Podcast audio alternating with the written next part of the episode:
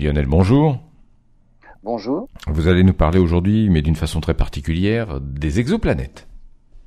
Ah oui, alors en fait, les exoplanètes défuntes, figurez-vous. Les astronomes ont trouvé encore une autre manière d'étudier la composition de certaines exoplanètes. Lorsqu'une étoile de type Soleil arrive en fin de vie, elle devient ce qu'on appelle une naine blanche. Une toute petite étoile de la taille de la Terre, ultra dense, hein, puisqu'un seul centimètre cube de matière pèse une tonne. Dans certains de ces systèmes planétaires arrivés en fin de vie, les astronomes ont réussi à détecter des métaux dans les atmosphères des naines blanches hein, de l'étoile.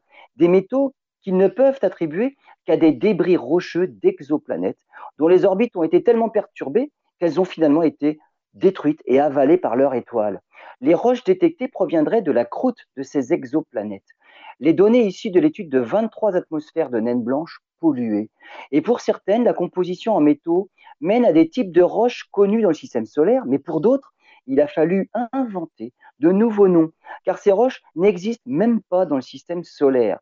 L'étude de ces roches est indispensable. Leur température de fusion, leur malléabilité, etc. Des, paramètres importants pour l'existence d'un océan ou une géologie plus ou moins active. Une nouvelle classification des roches a même été développée par les scientifiques et elle ne ressemble plus maintenant à celle qu'on avait et qui était basée sur les roches terrestres.